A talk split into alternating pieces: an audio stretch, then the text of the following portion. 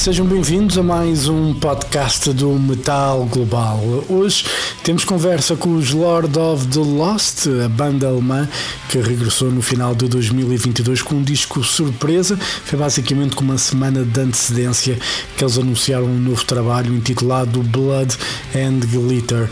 Este novo trabalho foi inspirado pelo trabalho do fotógrafo Mick Rock, que tinha um livro intitulado Blood and Glitter. O disco entrou para número 1 um da tabela de vendas na Alemanha e é um contraste em relação ao disco anterior de Judas. Se Judas era preto e branco, basicamente, um disco com essas cores, este é muito mais vermelho e muito glitter. Para falar sobre este disco, obviamente, a conversa é com o simpático guitarrista dos Lord of the Lost, Pai Stoffers, que nos conta tudo sobre esta novidade da banda alemã. Para falar então de Blood and Glitter dos Lord of the Lost, o guitarrista Pi Stoffers. Metal Global. There you are. Hello, how are you, Pi? I'm good. Thanks. Glad it worked out. Yes. How is everything with you? All good? Yeah. So far, so good. we have a lot to do. You have a lot. You're preparing for the club shows, yeah? Yeah. Yeah, yeah, yeah. Starting next week. Yeah. Um, rehearsals start tomorrow, so might be good to be prepared. Yeah, well, you Which better. I am, which, which I am already, but um, we're playing the whole album. So it's not like oh we have few songs, few few new songs of the album that we're playing, or we're playing the full new album, which is exciting.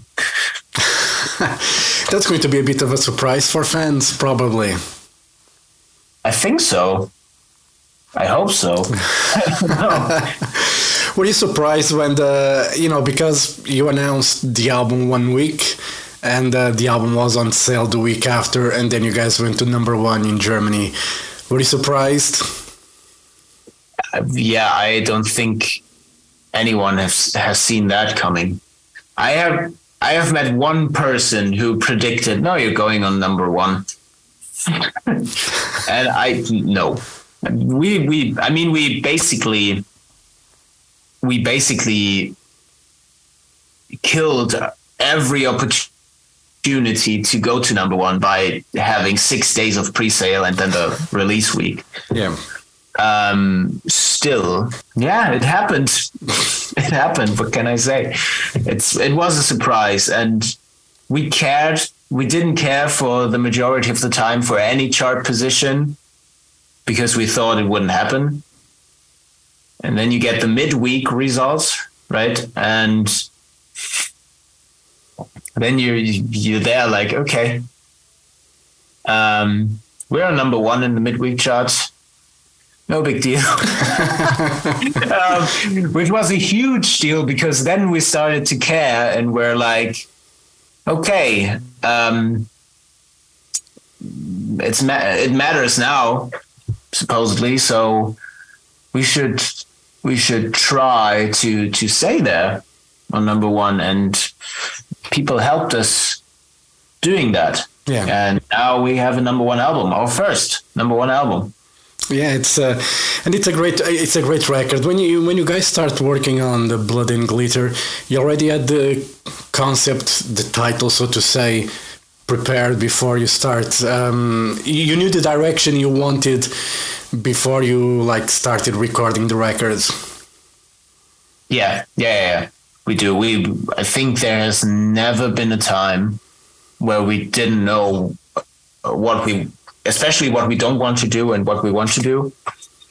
Um, and I think Blood and Glitter, the first time um, that we talked about that concept was already in 2020 or 21? No, 21. 21 um, during the Viva Vendetta video shoot um, in a hotel afterwards. And I mean, shortly after the release of Judas, we already started writing with blood and glitter in mind, um, and what it should be like. And then we, I mean, we we told ourselves what we don't want, but also because we're a band that doesn't like to put limits on themselves, really. Um, everything has limits, obviously. Mostly they're they're financially based. um, but with every idea that we like, we try to pursue it as far as possible. And Blood and Glitter is no exception for that matter. And decisions like not not having any black in the video for Blood and Glitter, for example, which is a very bold move because we have been all about black and white yeah. the year before with Judas. Um, so it's been quite the change. uh, but also, I, I don't think that I'm telling you anything new. That it's that it's um, quite almost necessary for us to change because otherwise we wouldn't we wouldn't feel like as if we were progressing really. Yeah. And uh, you know, obviously, there is a big contrast from black and white to all red and glitter, and you know, there is like a a big contrast. But uh, you know, one of the things that I was reading about was the um, uh, some of the inspiration, or a lot of the inspiration, was Mick Rock. You know, the photographer from. Yeah. They say he photographed the seventies, and obviously, probably, you know, photos from Queen to David Bowie, Lou Reed. You know, iconic photos were Keep taken. Talking, I'm listening. Yeah. were taken by Mick Rock.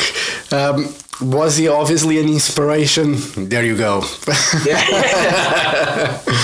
Is that an answer? I think yes. Yes. Um, this book, this book, the photo book for blood, which is called Blood and Glitter, was um, for the majority a visual inspiration, um, but also it has a very very raw aesthetic to it because it's the majority of the photos in here are are a bit voyeuristic and behind the scenes and not post pictures. Yeah. Um, and we like that a lot and all we have on blood and glitter what we have on blood and glitter is very raw joyous energy in a way even though it's very critical and political that album. But also visually, we're not only having this glam, glittery vibe, but we're also having this behind the scenes stuff, especially in the in the booklet.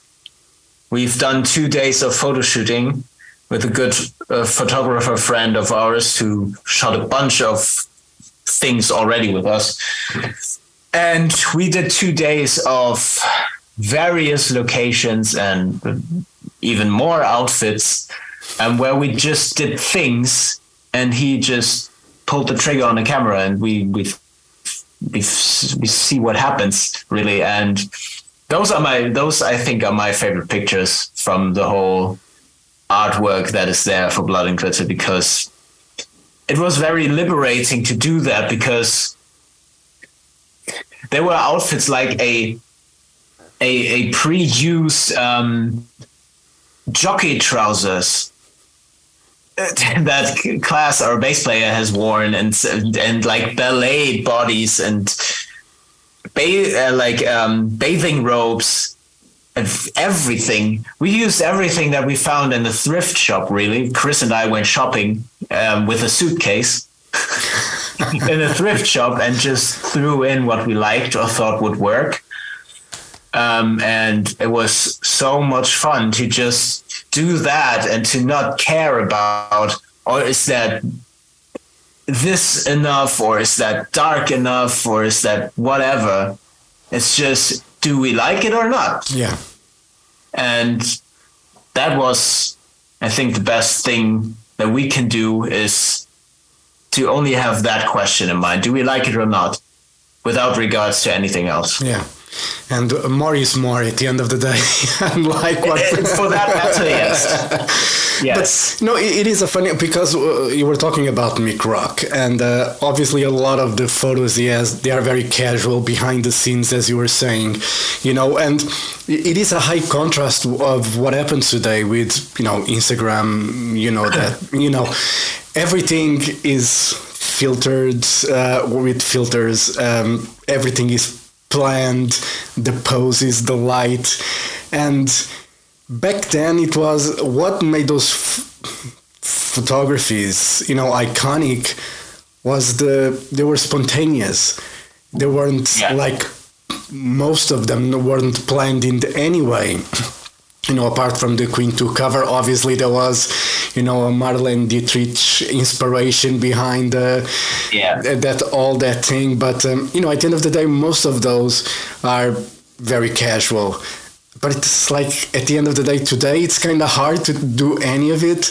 Like I, I, I I'm a photographer as well, and uh, one of the I things, one of the things I hate when I'm shooting like family is to ask the kids to pose and to look at the camera Yes. because they, No. they, they get so stiff like looking at the camera and the photos are no good so it's always trying to get the casual vibe to it and uh, is it difficult to you know you did two days of photo shoots but obviously at the camera and you guys had you know ideas and everything but was it hard to capture that spontaneity so to say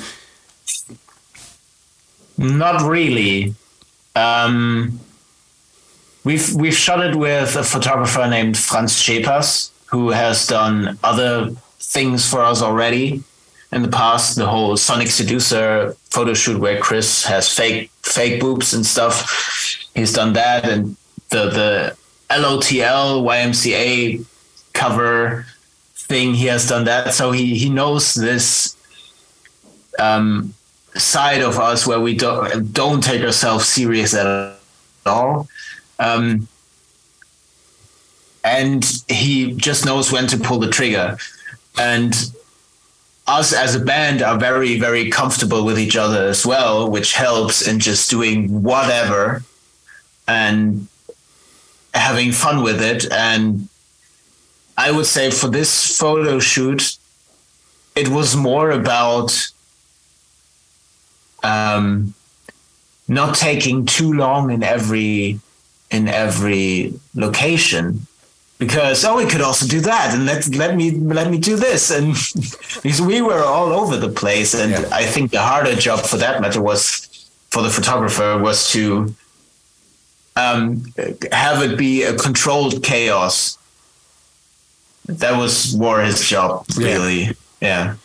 And uh, you know, obviously, Blood and Glitter the title track, but uh, you know, leave your hate in the comments. It's another track that's very, I, I think it's very powerful the way, you know, the lyrics, and it's something that we can relate these days because you know, if you Yeah. go on Twitter, Instagram, whatever, Facebook thing, there's always people that. Um, they have to if they have something negative to say they'll be the first ones to be there you know it's so easy for people to be negative and just say something uh, is, is that like a have you to those people that song Yeah.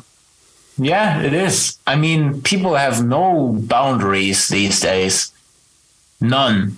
When they, I mean, I'm generalizing, not everyone, but let's talk about haters on the internet. They have no boundaries at all with just spilling out shit from their mouth, which can be very hurtful to people uh, without being aware of the consequences and being very reckless with it. And they don't get any backlash from it because as I'm just sitting here, if I would shut my camera off and go on the internet and just no one would know yeah um, where I am and how this looked, to who I am, if I just set up a fake account or whatever, and I'd be very safe. But we chose to give these haters a face in a way, um, ridiculing them with what we think they are, and it was quite fun. Um, and also, ultimately, what that video does it is exposing everyone that tries to hate on us under that video when they write a comment. They are basically just saying, I'm like the people in the video, Yeah. and the people in the video that we are playing, they aren't particularly cool or good looking or whatever. Um, so I don't think you would want would want to expose yourself as one of these people, which I I, I get it, but I hope that I, we could also make these people think and reflect on what they are on the internet Yeah. if they cho- choose to stay hateful, that's also fine by me because I think it's with that song we found the healthiest way of dealing with internet hate that we can have. Uh, it was a lot of fun. It also was a lot of fun just to go through hate comments, which are running through the video. It took me 15 minutes, not longer, to get 100 hate comments. We did the math on how much we would need uh, how many we would need for the duration of the video and the the amount of screen time they have, and it was about hundred video um, comments that we we needed. It took me 50 minutes to get these, um, which says something. um, I guess we're a band that's easy to hate, and I'm very okay with that because if we if we would be a band that wouldn't polarize in a well in a way and would just be like meh for everyone, I think we'd be doing something wrong. But you know, uh, when uh, when I read a lot of the, you know, I think there's studies on that. If there isn't, there should be. You know, I, I think there is a lot of cases where, where people, those haters, they actually just projecting something, you know, that they are afraid of being in the way, and you know, there's something there that's you know it's not very well dealt in their lives. There is issues there, and they are projecting on other people that frustration. Either it's because the parents, because you know the city where they live, you know whatever it is. You know, a lot of that is projection, and um, at the end of the day, you know, I I try to avoid reading comments anyway because I cannot stand. You know, these days, and you know, we have the war, we have you know a lot of shit going on with the energy crisis and all that uh, political crisis everywhere as well. You know. It's safer to stay away from the internet because, you know, Yeah. it's so negative. So I try to focus on music instead. Yeah, yeah, yeah, it is. It is. It has become a very. I mean, it has never not been a place for negativity. I think because ultimately it's just like an echo chamber. Um, but obviously, with everything that can be spilled on the internet, and we consume news over the internet, and news tend to be negative they're so negative that there there have to be Instagram accounts or social media accounts in general that co- focus on positive news yeah. only only positive news which says a lot um and i try to not be which is a very very loaded term doom scrolling um every day but it's very hard to Yeah. not do that because you open like your your very objective news um, app um, that is just reporting, not commenting, but reporting. Um, and still, you read war this, energy crisis that, um, eco terrorists, presumably. Uh, presumably, they're eco terrorists that are trying to do something for the environment, and I'm just like, okay, that's enough already. Um, so I get it. I, I try to focus on music as well, and also a lot of memes. Yeah. memes can be fun, especially the cat ones. Yeah, yeah. you know, you, you have cats. I have a cat as well, and uh, you know, I like anything cat related is fine with me. They're always fun videos about it, and they're very positive. Actually, I was reading something today, but it's just going to how distorted people's mind can be, or some people. Uh, Microsoft are going to release, I think, an update for Xbox, and uh, it's to like for energy saving purposes, and. Um, whatever happened in the United States, Fox News saying that Microsoft is trying to get their children into the uh, the uh, agenda of the environment. Yeah.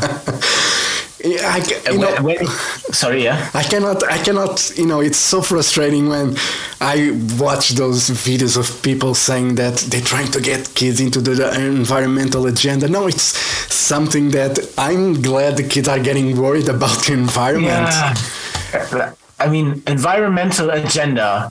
Uh, you, you're, you're trying to portray a crisis as if it was a problem to do something against this crisis. Are you out of your mind? do you really want? I mean, we're all dying at some point, but do you really want to die? It's. I mean, it says a lot, which beautifully ties into one of the songs on on Blood and Glitter, "Forever Lost." It's exactly that attitude that people have.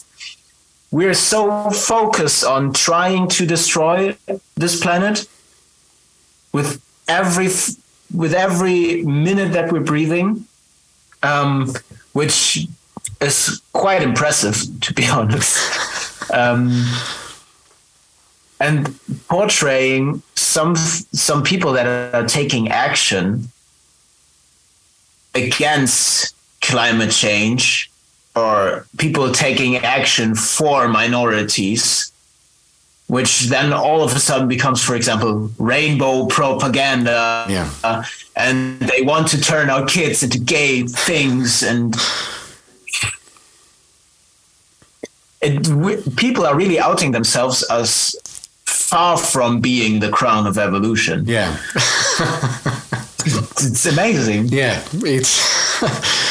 it's getting worse anyway. And uh, you know, going back to to the record, you have some guests mm. on it. Um, but you know, let's start first of all with the you know the bonus track, the Roxette cover. Uh, you know, it's I I don't think I've listened to Roxette in I don't know many years. You know, it's been a long time. You know, I grew up yeah. with Roxette back in the days in school, and uh, you know, it was a refreshing and surprising to hear the look anyway so what was the idea behind of getting you know doing first of all the version and then getting uh, the guest for it? Um i mean we're all into roxette. Chris our singer is a very very huge roxette fan since he was 10 um so he grew up with roxette as well. And we've covered one of their songs before but only live which was sleeping in my car. But for a record, um, we wanted to do something which is also fitting to the record, which has the 80s drums and is a very, very anthemic, huge song, which then would be the look. Um, so we te- we chose that one, and uh, I mean we needed a female voice for it, and we went through all the thinking about all the obvious choices from the metal scene and whatnot, um, and what people would expect or what, and we all said we all decided on not taking any of those, not because they they're not great singers or anything. They are, sure, but it would be very very just very obvious. Um, and then one of our guys from Hamburg Records, which is our merch company, he's a huge Blümchen fan. And he just said, Why don't you ask her? Because he knows that we know her. And we're like, That's not a stupid idea. we, we we asked her without without thinking that she would say yes, because why why would she? She has other things to do. She's way more well known than we are in Germany does something completely different musically, but that's what makes it interesting Yeah. as well. And she turned out to be a huge Roxette fan, and she said yes immediately, and we're happy with it. She's happy with it. Some people don't like the cover and don't get it why we chose her because it's such a contrast, supposedly. Um, I think it works. No, I think it works as well. You know, I don't understand why Yeah. people, why a contrast is a bad thing. Contrast is always a, a great thing, I think. You know, it's I yeah I never under, you know when it comes to music I'll never understand people, but you know at the end of the day it's a personal taste. If people You sure? Yeah. you know if some like some don't you know you don't have to we don't have to like the same thing you know it's it's obvious. Anyway and guys also have andy from Combichrist on the on the album. Uh, was it an obvious choice as well? You guys know him know the band? Was just I hey. mean, That, that's not much of a contrast there. I get but we wanted to collaborate for almost a decade now, and it never worked out. And on this song, because it's such raw energy, and Andy's vocals are just raw energy, um, we asked him, and he had the time to do it. Uh, so that came very naturally. He just recorded his takes in the US, and sa- he sent them over, and there we had it. so the internet is not only a place for hate; you can Yeah. also do collaborations um, and interviews, which is nice. Um, yeah, that's how that came about. And when we're speaking about guests, we have two more. For one's Ally from Subway to Sally, um, On violin. violin player. yeah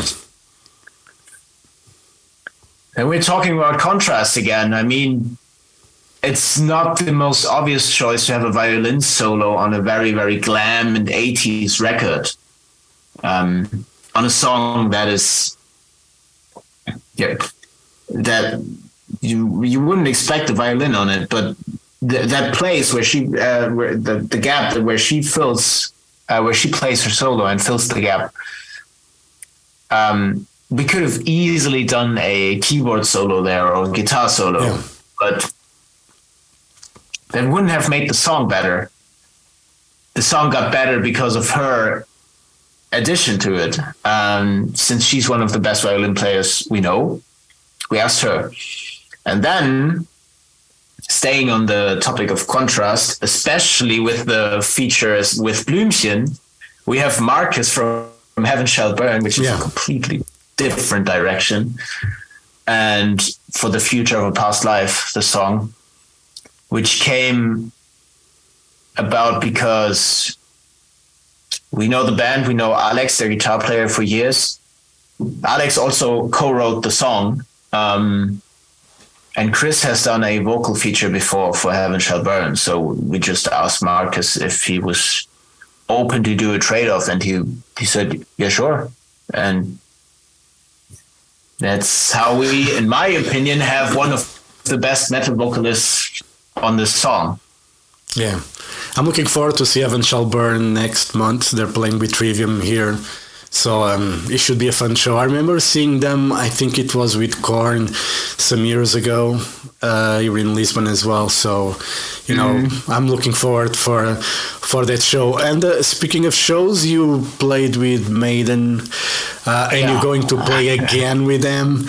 Um, f- you know, I think was a surprise for everyone at least. I was surprised when you guys were announced first for the legacy of the beast tour. And uh, but getting the invitation again was surprising for you guys. Yep. That I mean, we got teased by them already on tour, uh, on tour last year, that they would like to take us again, but obviously, a lot of factors play into who a band like this is taking on the road with them, and we didn't we didn't expect it to happen. Um, and it's not so long ago, actually, that we got no notice that they want us again with them. Uh, yeah, I mean, I'm I'm really looking forward to seeing everyone again because they really made us feel as a part of the family, not just the small support band, but as part of the family, crew and band alike. Um, and as well, I I know by now that it will be a great time because from day one last year on the Legacy of the Beast tour, uh, they just welcomed us with open arms and were like, "Do you need anything? Do you need help? Um, whatever." Um, and I didn't expect that, and we we learned a lot from them because it's a band that is at the top for decades Yeah. now, and still, I think they're the most humble people that I've met in the music industry. And it's just very, very influential to see people like them treating everyone the same Yeah. is in the same good way. Um, and they have a great crew, which is with them for years as well for a reason, because everyone is fair. There's not one asshole on the tour, not one, um, which is amazing. And it's if if if I could aspire to be like them when we're like 50 or 40 years into our career, I, I would I would love to keep um, being humble about everything and to just enjoy what we're doing because they're still enjoying what they're doing. They run around like 14 year olds on stage still. and they're not quite 14 anymore. Yeah. So And you know, for, for you guys, when when you guys play, because obviously when you open for Iron Maiden, it's a tough crowd. You know, I've seen Yeah. I've seen Funeral for a Friend opening for them. I've seen Trivium open for them. My Dying Bride. You know, always bands like a bit of a contrast to what you see. You know, when Iron Maiden plays. Uh, do you guys felt any difficulties to conquer the crowd? we thought we would because we're far from matching the vibe.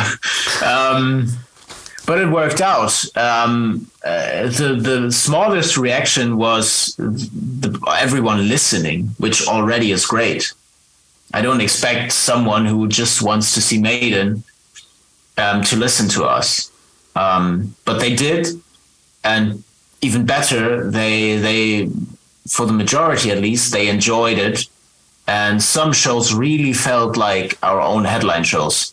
And we've never we've probably never seen 99% of the crowds. Um, but it worked. And that was a surprise to us but we embraced it. And we're after three shows or something we weren't nervous anymore if it would work because we were really nervous at the start but it was all great. And it helps that Iron Maiden always, almost always has the same first row because people are just crazy in a positive way because they travel with them Yeah. everywhere. just mad.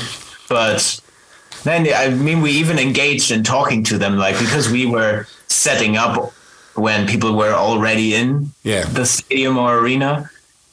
And I mean, we get to see, hey, oh, hello again. You're there again. Hello. Really cool.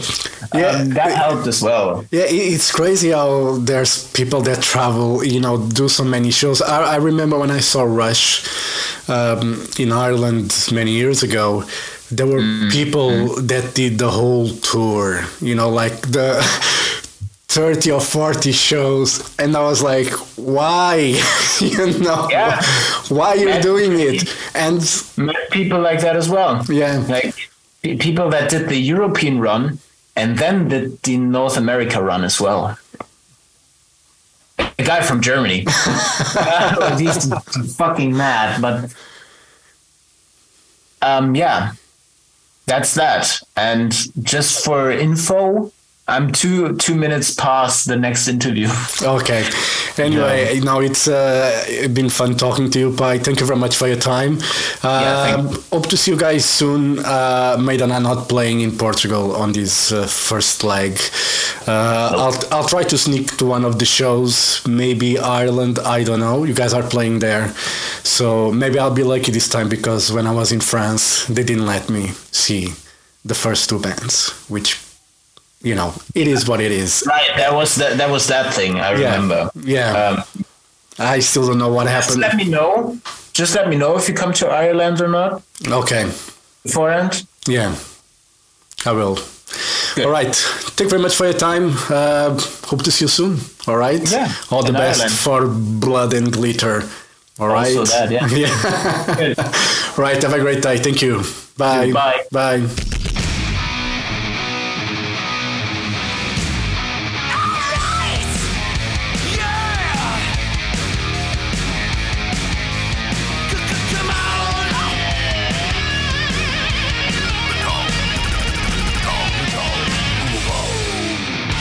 Metal Global foi conversa com Pai Stoffers, guitarrista dos Lord of the Lost, ele que contou tudo sobre esta novidade, ou pelo menos o possível, sobre esta novidade dos Lord of the Lost, intitulada Blood and Glitter. Entretanto, uma notícia de última hora: os Lord of the Lost vão entrar na contenda por uma possível participação no Festival da Eurovisão da Canção, em representação da Alemanha. Eles são uma das bandas selecionadas para basicamente as eliminatórias que vão decorrer na Alemanha para escolher qual a banda que irá representar então a Alemanha no Festival da Canção, Festival da Eurovisão da Canção. Os Lord of the Lost então estão na contenda. E assim chegamos ao final de mais um programa. Dúvidas ou sugestões? Eh, envie e-mail para jorge.botas.rtp.pt. Podem me seguir no Twitter e Instagram em Mountain King e podem fazer like na página de Facebook do Metal Global.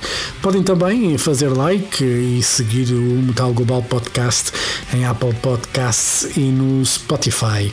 E assim chegamos então ao fim deste podcast. Eu volto no próximo podcast. Um forte abraço. Children of the night. He will live through the centuries to come, as I have lived. Good night.